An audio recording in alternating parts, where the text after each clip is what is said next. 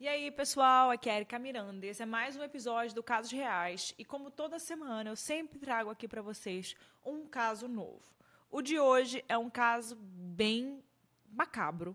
É um caso assim que quando eu estava estudando, lendo, pesquisando sobre esse caso, eu fiquei assim, meu Deus, mas como uma situação tão é um, um dia a dia, uma rotina tão comum, assim, uma cidade pacata famílias que parecem normais aos olhos de quem está fora. Como isso se tornou o que a gente está falando aqui hoje, o que a gente vai falar aqui hoje. Esse é o caso da Candy Montgomery. E é um caso que, assim, é surreal, é, é, é bizarro. E com ele vem uma, uma pergunta bem perturbadora. Quantos golpes de machado você acha que é preciso dar em alguém para alegar legítima defesa? Bom, talvez você vai responder que é só um golpe, né? Se você acha isso, escuta esse episódio até o fim. Então, se você quiser ficar em contato comigo, se você quiser saber um pouquinho mais sobre coisas do Casos Reais, qualquer outra coisa, meu Instagram eu vou deixar aqui embaixo, é arroba Mirandas, com S no final. E lá no Instagram, se você postar nos stories que você está escutando, tirar um print, eu sempre compartilho. Vocês sabem disso.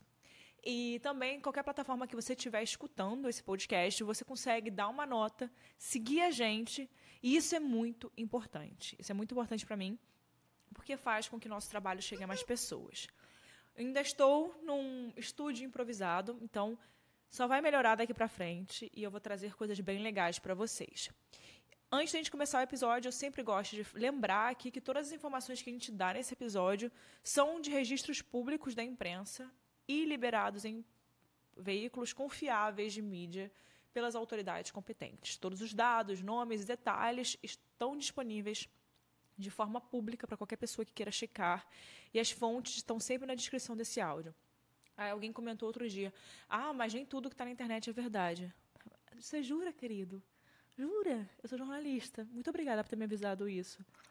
Mas não é o que está na internet que a gente fala que, ah, se está na internet é verdade. Não, gente. Eu, eu boto aqui que tudo que eu falo aqui, a gente checou as fontes, a gente comparou as fontes. Tem sempre, no mínimo, eu checo aquela, aquela notícia em três outros lugares, em dois outros lugares, para ter sempre três lugares. Então, não é porque eu falei, ah, está na internet é verdade. Não. É só estou dizendo que você pode ter acesso às mesmas informações que eu estou falando aqui. E checá-las também, caso você queira checar, tá? Então é isso. Esse é um caso que provavelmente várias informações vão divergir das informações que vocês talvez viram nas séries aí, que tem em todos os streamings. Tem vários streamings aí que lançaram essa, esse caso. Então, provavelmente, o que vocês viram no streaming não é 100% verdade, verídico. A gente vai contar aqui o caso real, tá bom? Então é isso. Vamos parar de conversa e vamos para o caso dessa semana.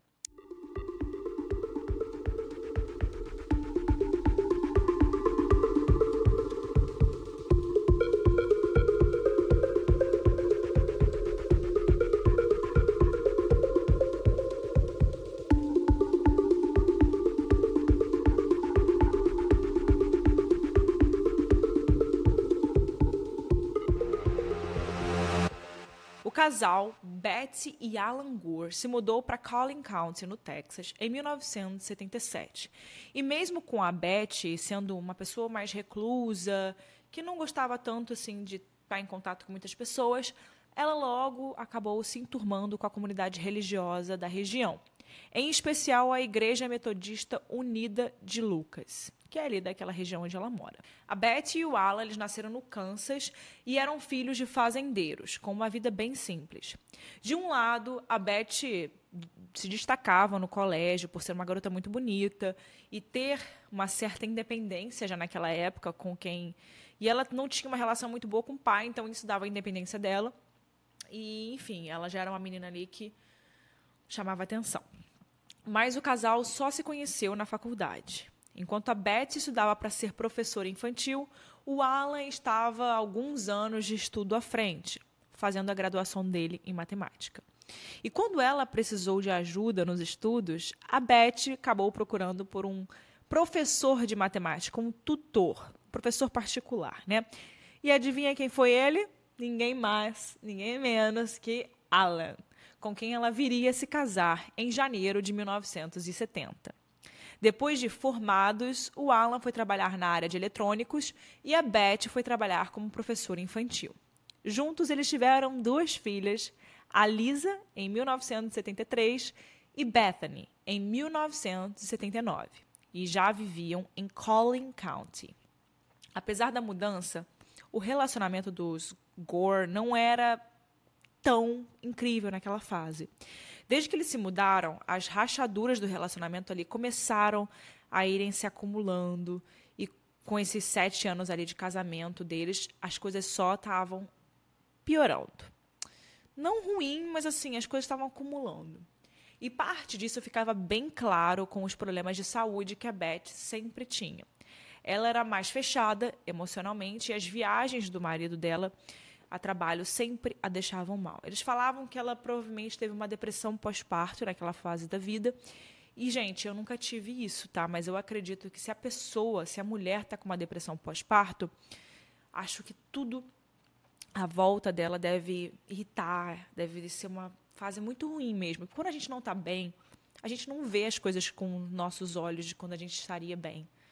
É, então eu acho que eu nunca passei por isso. Se alguém está me escutando aqui já passou, por favor, comenta aqui embaixo, compartilha como é que é.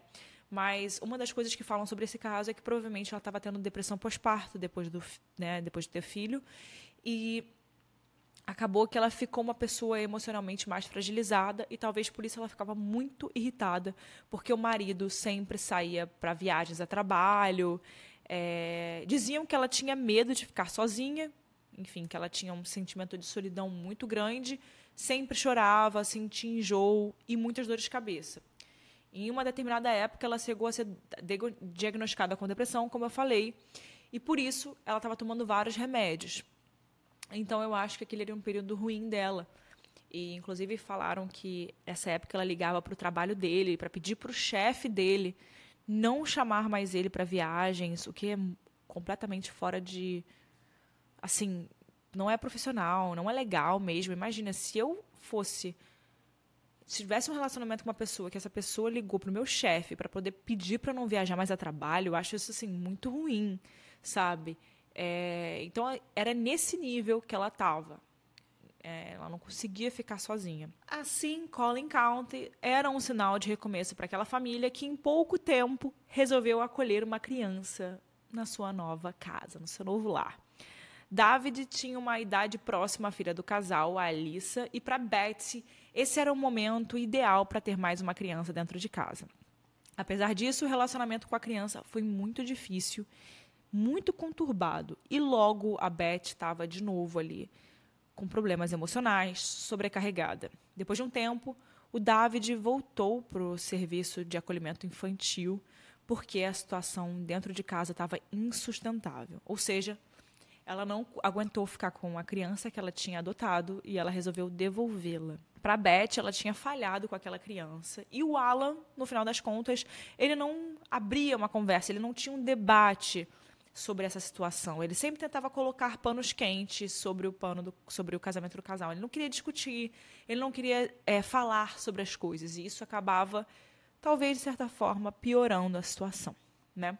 Ele sempre queria, ah, não vamos discutir sobre isso, vamos passar. Tipo, ele não queria tocar nos assuntos ruins. Na época, os dois já frequentavam a Igreja Metodista Unida de Lucas, Texas, né? Que apesar de ter um novo reverendo com quem a Beth sempre batia de frente, discutia, era um dos poucos momentos que ela tinha fora de casa e em contato com outras pessoas. A Beth era muito fechada, como eu disse, e ela não tinha amigas, então a sua vida circulava em função da filha, do marido e da casa. O Alan, por sua vez, ele participava de algumas atividades dentro da igreja, como, por exemplo, integrar o coral e ele também fazia parte do time de vôlei de adultos. Então ele tinha mais, ele conseguia socializar mais. E foi exatamente por fazer parte desses grupos que o Alan acabou chamando a atenção de uma mulher em especial. O seu nome era Candace Lynn Montgomery, que era conhecida por todos como Candy. E a Candy, gente, ela já tinha tentado se aproximar da Beth. Por quê? Porque as duas, a filha da Candy e a filha da Beth, elas se conheciam do mesmo da mesma creche. Então, em certo momento, as mães estavam começando a se aproximar ali não que a Beth deixasse as pessoas muito entrarem na vida dela, mas elas estavam começando. Enfim, imagina, você tem uma filha da mesma idade que a outra, acaba que as mães também se aproximam, né? Foi isso que aconteceu. Porém, uma noite, depois do treino de vôlei do Alan, ele foi surpreendido porque ele encontrou com a Candy dentro do carro dele. E ela olhou para ele e foi direto. Ela disse que se, que se sentia atraída por ele e queria que ele fosse o seu amante. Sim, assim. Tipo, era uma mãe que estudava junto com a. Tipo, era uma das mães que a filha estudava junto com a filha dele e que do nada veio com esse tipo de pedido. Tipo, super direto. Sim, foi assim mesmo. E, assim, meio que sem reação, o Alan, ele não trocou nada além de um selinho com ela naquele momento. Porque a cabeça dele estava meio que tipo assim: poxa, eu sou casado, eu amo a minha esposa e a Candy também é casada. Como assim? Tinha muita coisa em risco nessa história. Nos próximos dias, semanas e até chegou a completar um mês, o Alan não disse não disse exatamente um sim para Candy, mas também não disse um não, né? E quem fica quieto, a gente já sabe que concorda, né? Mas os dois se encontraram e imaginaram um cenário possível para aquilo funcionar. Então, eles partiram ali de uma lista de prós e contras, como uma coisa transacional mesmo. Isso, gente, é isso mesmo que eu falei para vocês. Eles fizeram uma lista de coisas que valiam a pena e coisas que não valeriam a pena de começar aquilo, para aí sim eles decidirem se eles iriam trair, começar uma relação extraconjugal com né, um com o outro. Depois de eles entenderem que tinham muitos prós, porque afinal são duas pessoas que estão ali frustradas sexualmente com seus próprios casamentos, e que eles começaram a ver que fazia sentido. Então eles criaram uma lista de regras. Essa lista era uma espécie de contrato que dizia o que eles se comprometiam a fazer caso as coisas saíssem do controle. O primeiro tópico dessa lista dizia que se um deles quisesse terminar, não precisava dar nenhum motivo, era só terminar. O segundo falava que se alguém se emocionar ali, ficar com muito sentimento um pelo outro e a pessoa, a outra pessoa não corresponder, era para terminar o relacionamento também. O terceiro tópico afirmava que, se surgissem muitos riscos desnecessários, eles terminariam. O quarto dizia que todas as despesas do relacionamento seriam divididas igualmente, como, por exemplo, combustível, jantar, valor do motel ou qualquer coisa que fosse. Em quinto lugar, era certo que eles só se encontrariam nos dias de semana, porque tinha que ser quando os, né, os respectivos estavam trabalhando e ocupados com as rotinas do dia a dia. Né? Por exemplo, é, enfim, como é que a, a, esposa dele era muito doida por ele, por ele viajar, ela sempre ficava muito de olho nas coisas que ele fazia. Então, imagina como é que eles vão conseguir fazer uma mentira se não for durante algo rotineiro, né? O sexto negócio ali da lista era que Candy deixaria o almoço sempre pronto quando eles fossem se encontrar o que o relacionamento deles iria acontecer naquele momento ali do almoço, que eram as duas horas que ele tinha de intervalo para trabalhar, né, para almoço no trabalho. E com isso eles teriam mais tempo juntos, porque, enfim, imagina, ele vai lá encontrar ela na hora do almoço e ele acaba não comendo porque ele está comendo outra coisa. Enfim, gente, mas não dá para não brincar com isso, mas enfim, ele estava fazendo uma outra coisa ao invés de almoçar, então ele ia ficar com fome. O que, que eles faziam? Eles foram muito espertos, hein? Estou aqui quase dando uma lista para vocês de como é, trair o seu marido, sua, sua mulher. E para fechar, mas não menos importante, o sétimo item da lista dizia que Candy sempre cuidaria da reserva do motel e que seria sempre na terça ou na quinta. Quinzenalmente, porque são nesses dias que o Ian, que é um dos filhos da Candy, estava na escola preparatória da igreja. E o tempo passou, passou, e na época em que Bethany teve a sua segunda filha, o Alan deu uma pausa nos encontros com a Candy, que se sentiu traída e completamente rejeitada por ele, né, por causa da Betty. Mas realmente foi apenas uma pausa, e logo ele e a Candy voltaram com seus encontros nas terças e quintas no horário do almoço. Ao mesmo tempo em que isso acontecia, se desenrolava, a Beth não estava disposta a deixar com que seu relacionamento acabasse, né? Então ela estava ali lutando pelo relacionamento. Ela conversava com pessoas da, congrega, congrega, da congregação religiosa que ela frequentava e ela descobriu um programa de casais. E esse programa ele era focado em trabalhar relacionamentos que estavam desgastados. A ideia desse programa era realmente criar uma reconexão entre os parceiros através de Deus. Em um retiro de três dias, ela e o Alan conseguiram se reconectar de um jeito que não acontecia há muito tempo entre os dois.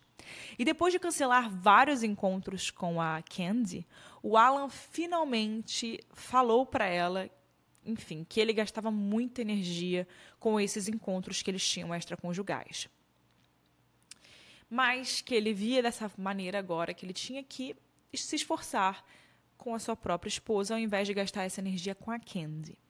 Ao mesmo tempo, ele não queria dar a palavra final e dizer que queria acabar com tudo entre eles.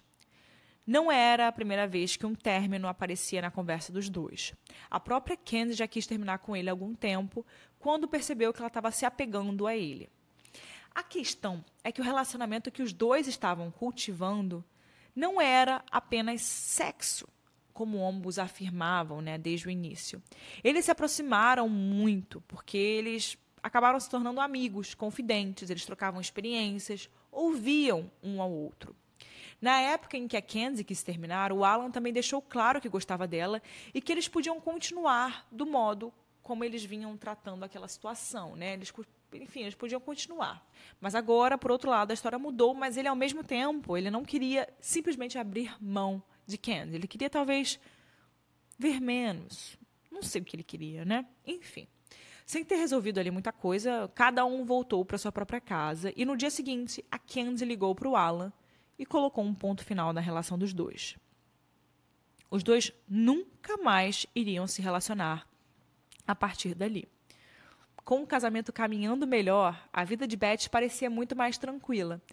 Mas, ao mesmo tempo, velhas coisas ali martelavam na cabeça dela. A sua amiga Candy não estava mais tão próxima e Beth sentia que ela tinha feito algo errado na história das duas. E quando se, se tratava das viagens de trabalho de Alan, ela continuava se sentindo bem solitária, melancólica, e, enfim, não ficava feliz toda vez que essas viagens aconteciam.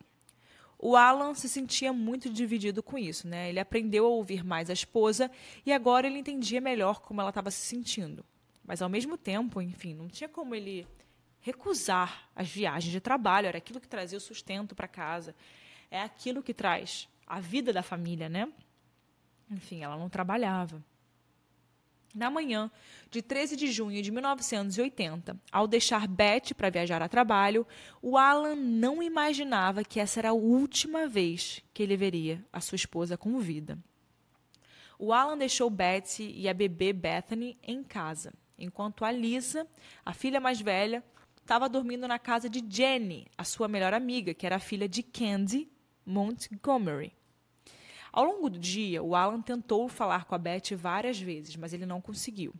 E no final daquele dia, quando ele estava em um hotel para descansar, o Alan começou a ligar para os vizinhos para que alguém pudesse ir até a sua casa e checar o que estava acontecendo.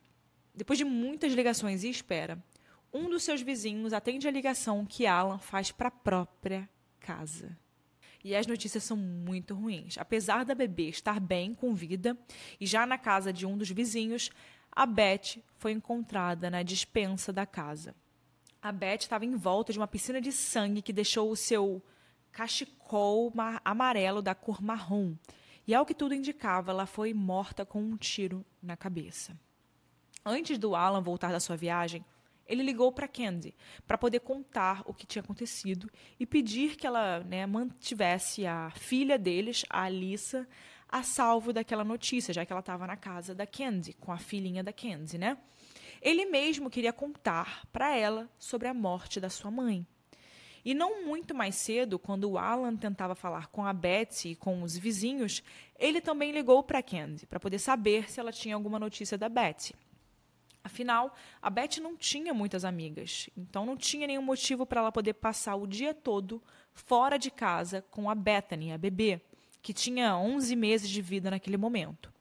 A Kenzie foi super solícita e contou para o Alan que ela teve com a Beth pela manhã, quando ela foi buscar o maiô de Alissa para uma aula de natação e pedir que ela passasse mais uma noite na sua casa, porque as crianças queriam fazer uma sessão de cinema para poder assistir Star Wars. Ela saiu do local para ir até a casa de Betsy e depois passar na Target, que é uma loja de roupa, uma loja de departamento daqui dos Estados Unidos. E ela precisava passar lá para fazer umas compras. Mas quando ela saiu da casa de Betty e chegou na loja, ela percebeu que o seu relógio tinha parado e que ela estava atrasada. Então, ela não comprou nada e voltou para a igreja. Quando ela foi questionada por Alan sobre como a Betty estava, ela disse que a Betty parecia bem, que elas conversaram por um tempo, brincaram com a bebê e também com os cachorros e depois ela acabou indo embora. E mais tarde, né, como vocês sabem, a Kenzie também recebeu a ligação de Alan pedindo que ele cuidasse da filha mais velha e dizendo né, para ela que a Beth tinha falecido, que tinha morrido. A Kenzie foi muito solícita, atenciosa e garantiu para que ele não se preocupasse, que ela cuidaria da Alissa. Enquanto o Alan estava voltando para casa, a história era muito confusa. Para ele, era possível que talvez a esposa tivesse tirado a própria vida com um tiro, algo do tipo. Mas ao mesmo tempo que a dor da culpa estava consumindo ele, porque, enfim, ele, ela não gostava de ficar sozinha e todas essas coisas, ele não conseguia pensar onde seria possível que ela encontrasse uma arma, já que a família não tinha nenhuma arma em casa. Foi apenas quando o Alan chegou em Collin County que a polícia contou para ele o verdadeiro horror que estava acontecendo. A Beth não levou um tiro na cabeça. Ela foi morta com 41 machadadas. Isso mesmo, gente. As investigações da polícia também levaram a mais um detalhe impactante. Quem matou a Beth tinha tempo suficiente na casa para deixar pegadas e impressões digitais repletas de sangue e seguir até o banheiro para se lavar. As pequenas eram pequenas, as pegadas eram pequenas demais e por isso poderiam pertencer a uma mulher ou uma criança. Aquele era um crime passional, cometido por fúria, ali, com, cometido com fúria por alguém que conhecia a Betty. Alguém que não era muito grande, que mesmo assim conseguiu dar 41 machadadas sucessivamente. E é aqui que entra a história de Candy Montgomery. Candy Montgomery, nascida em Candace Lynn Wheeler, sempre foi decidida e alguém que se destacava com facilidade onde quer que estivesse. Candy nasceu em 1951 no Kansas, Texas, mas ela foi criada por vários lugares. Seu pai era técnico de radar do exército e por causa disso, no período da pós-segunda guerra, ele foi transferido para várias bases durante 20 anos. Isso, claro, como qualquer família de militar acontece, fez com que a família se mudasse com muita frequência. E a Candy passou por várias escolas, vários bairros, várias cidades ao longo da sua infância e adolescente. Isso não era um problema para ela, porque ela tinha facilidade para se enturmar com as pessoas. Enfim, ela, mas ela não gostava muito de estudar e amava que os garotos ficassem nos pés dela. Então, tem muita gente que é assim, né? Eu tenho alguns familiares que são militares, que trabalham, a família é militar, e você acaba não criando raízes nos lugares, né? Você tem que sempre ir para o outro, ir para o outro. O que, dependendo da visão da pessoa, pode ser uma coisa muito boa e para outros pode ser ruim. Eu acho bom. Enfim. E já nos anos 1970, a Candy tem 20 anos e vai para El Paso, no Texas, trabalhar em um jornal como secretária. Como o emprego não é suficiente para sustentar ela, ela consegue um segundo trabalho, como secretária em uma fábrica de móveis de ferro forjado. E é lá que ela conheceu e se tornaria amiga de Mary Montgomery, que a chamou para conhecer o seu filho, o Pat Montgomery, que vivia em Dallas. Pat era um nerd que passava o dia todo trabalhando como engenheiro elétrico. E ele estava estudando para tirar o seu PhD, o seu histórico com mulheres era uma lista repleta de primeiros encontros, mas sem segundos encontros. Mas com Candy, o Pat tomou coragem e a chamou para um segundo encontro. Ela gostou de ser surpreendida por ele, já que achou que ele não teria coragem e aceitou. Os encontros, porém, não seguiram em frente depois que a Candy acabou dando um bolo nele no terceiro encontro. Os dois acabaram se reencontrando depois de um tempo, quando Pat estava na cidade para o funeral de um tio. E com essa reaproximação dos dois e a abertura ali dos sentimentos que os dois tiveram entre eles, o casal finalmente ali se formou, virou um casal, né? Inúmeras cartas românticas e apaixonadas foram trocadas ali pelos dois, até o Pat pedir a Kenzie em casamento. Numa cerimônia pequena, bem íntima, só para amigos, os dois se casaram. Os problemas viriam depois, com Pat focado numa rotina de trabalho e estudos e a Kenzie com uma rotina bem diferente. O casal então passou um tempo no Colorado, porque o Pat estava tirando uma licença do trabalho para tirar o seu PhD. E quando eles voltaram para Dallas, eles tiveram dois filhos: Jennifer, a Jenny, em setembro de 1972 e Ian, em outubro de 1974. A Candy era alguém muito ativa na comunidade e ela participava das atividades da igreja e ela era bem conhecida na região. O seu relacionamento com Pat, por outro lado, vinha se desgastando ao longo, dos tempo, ao longo do tempo, com ambos cada vez mais distantes um do outro. Foi em fevereiro de 1977 que Candy e a sua família se mudaram para Collin County, no Texas, o mesmo condado para o qual, naquele mesmo ano, Beth e a sua família se mudariam. Em pouco tempo, a vida de Candy estava totalmente atrelada àquela região.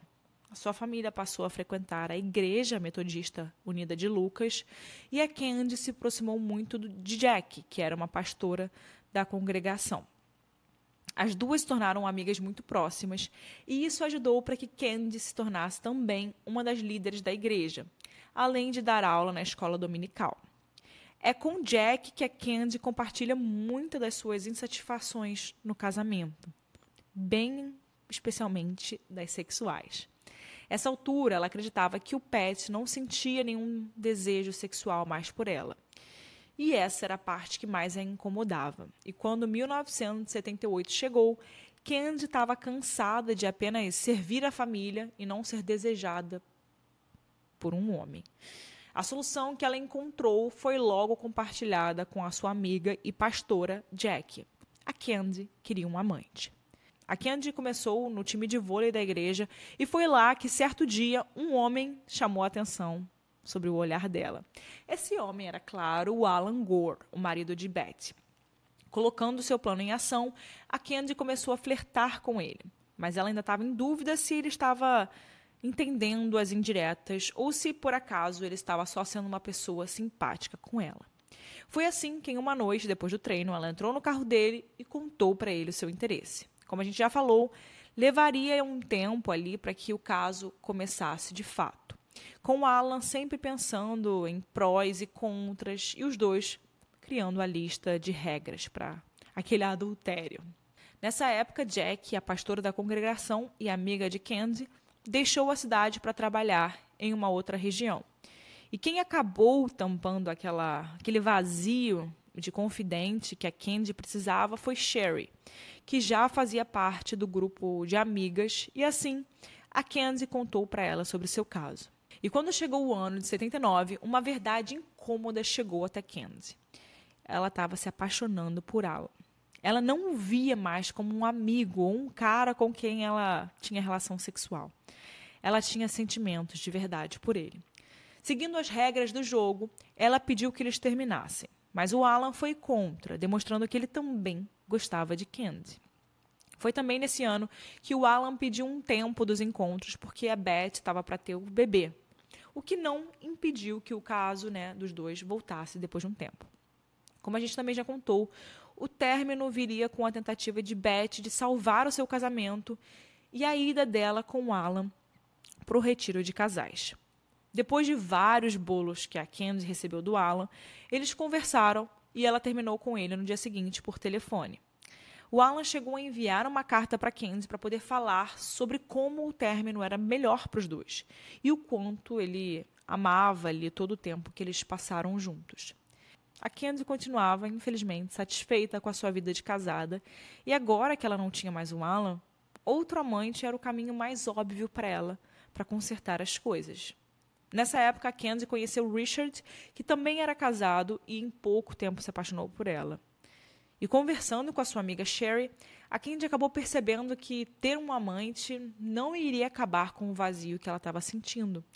Como Richard estava apaixonado por ela, desejava até largar a esposa e se casar com a Candy. E isso não, claramente não era algo que ela queria, ela decidiu colocar um fim àquele relacionamento. Assim, a Candy tentou uma solução que resolvesse o problema que ela tinha na própria casa e foi com o seu marido Pat para o mesmo retiro de casais que Betty e Alan já tinham ido. Os três dias dedicados um ao outro funcionaram. Candy e Pat voltaram a se reconectar e a conviver super bem. Por muito tempo, a convivência foi muito boa, o relacionamento dos dois estava indo, Candy e Pat até inclusive encontraram vários outros casais na congrega congregação, até mesmo com Beth e Alan. E isso não deu constrangimento ali para o casal. Te os tempos pareciam mais de boa, né? Então, em abril de 1980, dois meses antes da morte de Betsy, o Pat estava em casa com as crianças quando a, Quen quando a Candy estava num retiro para mulheres. Pat acabou encontrando a carta de despedida de Alan para Candy e ligou para a amiga Sherry para confirmar se o caso realmente tinha acabado. Quando a Sherry disse que sim, o Pat se sentiu ainda mais culpado. Para ele, o motivo da esposa procurar um outro homem é porque faltava a atenção que ela merecia dentro de casa.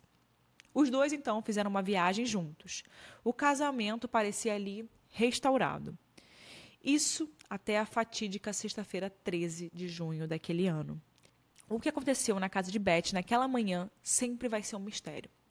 É certo que a Candy estava na casa de Beth, e isso tanto quanto que ela foi a última pessoa a vê-la com vida. A polícia, que ficou seis horas periciando o local antes de liberarem um corpo de Beth para autópsia, revelou outros detalhes. A primeira coisa é o fato de que Beth tinha sido golpeada várias vezes com um machado de cabo longo que foi deixado na cena do crime. E o sangue, que se espalha por vários locais, também revelou mais detalhes sobre o crime.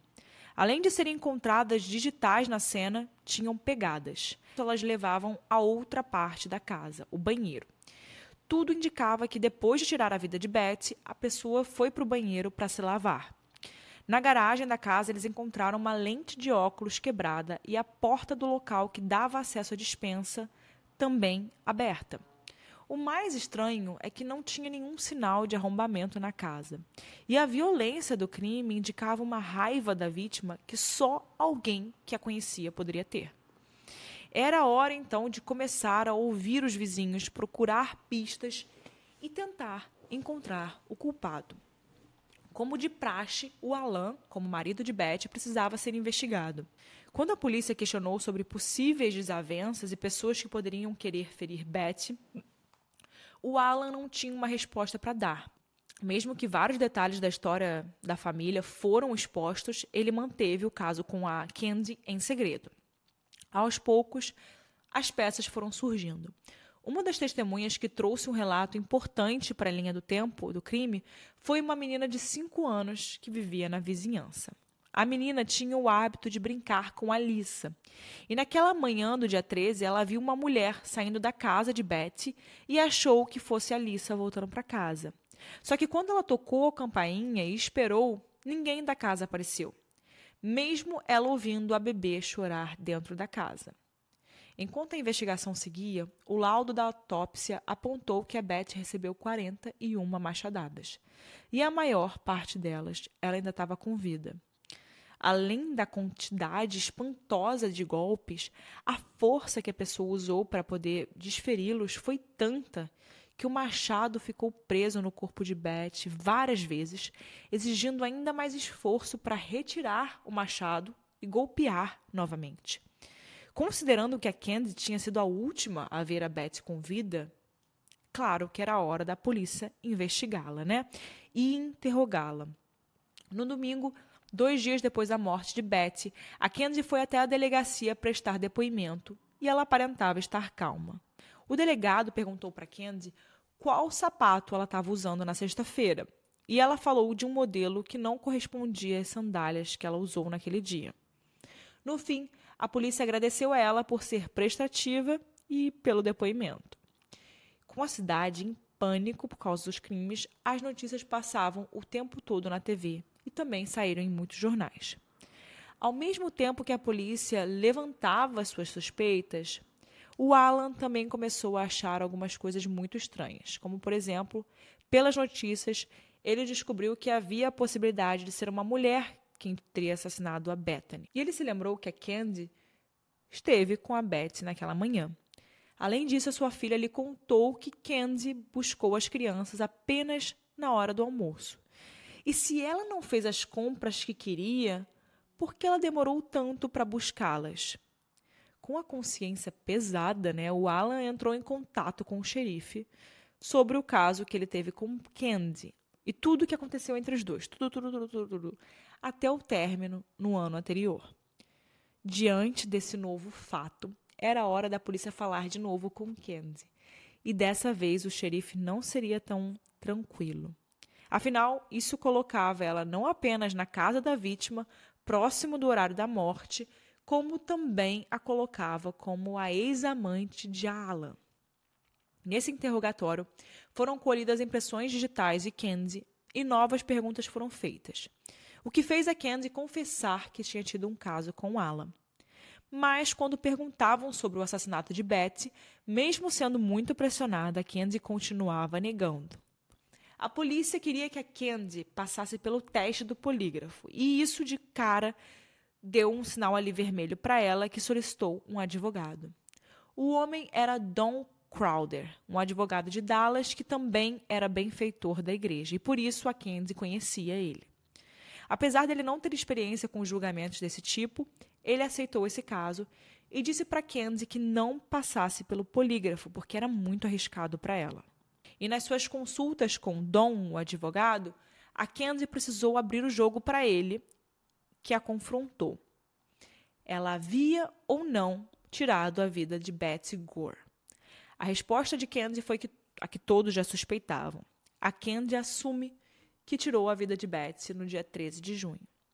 O conselho que o Dom lhe deu foi de que ela não deveria contar para absolutamente ninguém e que ela não precisava se preocupar, porque mesmo assim ele ainda defenderia no julgamento. Com as impressões digitais no local do crime e agora com as impressões de Candy, a polícia tinha como encontrar evidências que a colocassem no momento do crime na casa de Betty. O especialista que fez as, as, comparações do DNA tinha completa certeza de que a dona das impressões digitais era a mesma pessoa que deixou marcas ensanguentadas na casa. Dom contratou um psiquiátrico, psiquiatra e hipnólogo Dr. Fred Faison para poder fazer um teste diagnóstico de Candy. Mas não apenas isso, ele queria que a Candy fosse mais vulnerável, mais emocionada durante o julgamento. O que ele queria era que a personalidade de Candy fosse alterada, que ela demonstrasse mais reações, coisas que não era do estilo dela, né? não era dela. Então, o trabalho de Faison era acessar o momento do crime e descobrir do que ela se lembrava. O detalhe é que essa sessão moldou a forma como a Candy se lembrava da situação, trazendo sentimentos de medo, luta e defesa para a narrativa do crime. Depois de várias sessões, a Candy chegava a afirmar para o próprio advogado Dom que o crime só aconteceu por motivo de legítima defesa. E aos poucos aquela história foi sendo lapidada para ela apresentar no julgamento. Antes disso, o Dom queria ter a certeza de que a Candy estava pronta e fez ela passar por um teste de polígrafo. Ela foi aprovada no teste. Na segunda quinzena de outubro de 1980, o julgamento de Candy Montgomery pelo assassinato de Betty Gore tinha início com 12 pessoas no júri. nove mulheres e três homens. Dessas mulheres, cinco eram donas de casa, três secretárias e uma professora. Pela similaridade, pelo estilo de vida, Dom considerou isso um ponto a favor para a defesa de Kennedy. O seu trabalho talvez iria despertar a empatia nessas pessoas. Mas a sua maior cartada durante o julgamento foi alegar a todos a verdade ou a menos parte dela. Kennedy tinha sim matado a Betty, mas em legítima defesa. O trabalho que ele estava prestes a apresentar seria exatamente esse: a legítima defesa de Candy ao matar Betty. Os detalhes foram muito bem articulados. A própria Candy chegou ao tribunal no primeiro dia com um vestido azul largo, bainha bem abaixo dos joelhos, um suéter de lã branca, brincos bem discretos. O Dom queria que ela realmente parecesse maternal e sóbria. As primeiras testemunhas a serem chamadas eram a da acusação. E um deles era Alan, o marido de Betsy. No dia, ele parecia estar em modo automático, respondendo às perguntas apenas com sim, não, sem conseguir dar brecha para poder confrontar Candy. Dom, de outro lado, conseguiu que Alan revelasse mais detalhes sobre Beth, trazendo destaque para sua instabilidade emocional e os seus problemas de saúde mental. Vários profissionais foram chamados para poder dar depoimento e a acusação não parecia conseguir ir muito a fundo e trazer novas informações com elas. Mas, quando era a vez de Dom, ele conseguia inserir a possibilidade de que Candy tivesse cometido o crime sob algum ali estado de afastamento dela mesma.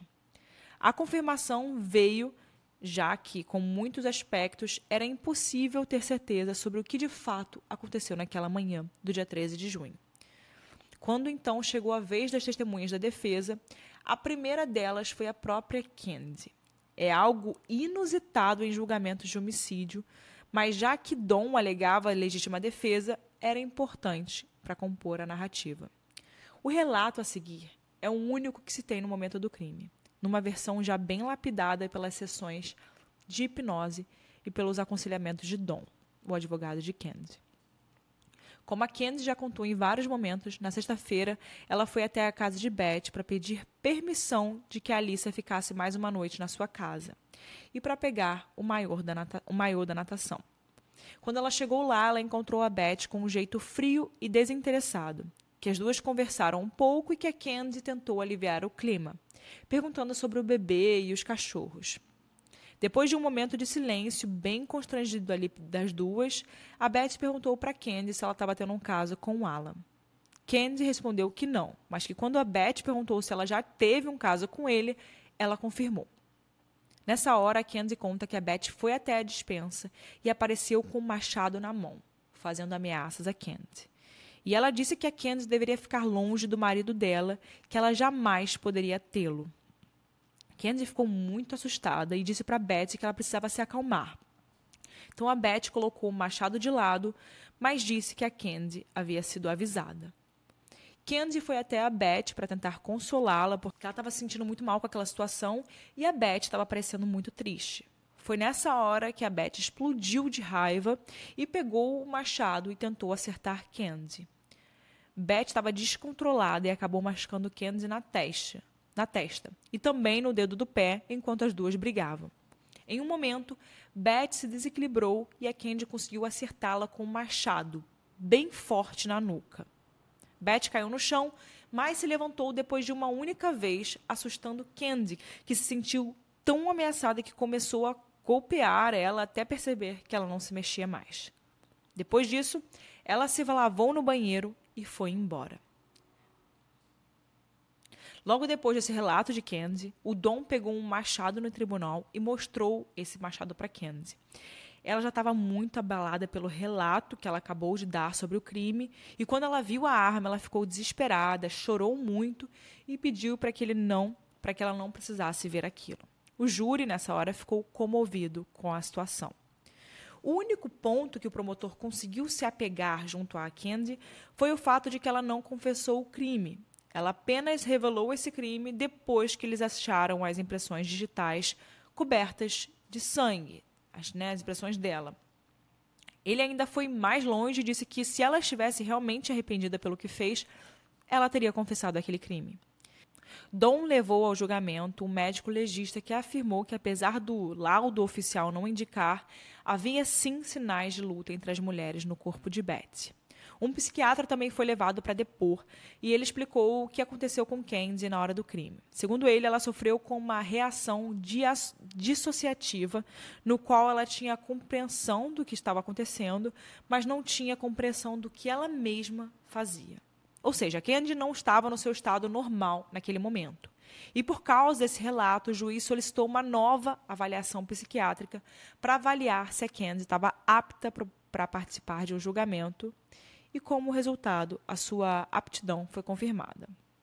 O julgamento, então, continuou. No discurso final da defesa, de maneira bem emocionada, o Dom ressaltou como a Candy era uma pessoa incrível, que fez algo terrível e que não seria justo separar uma mãe dos seus filhos. Depois de algumas horas de deliberação, o júri volta com um veredito. Candy Montgomery era inocente de todas as acusações.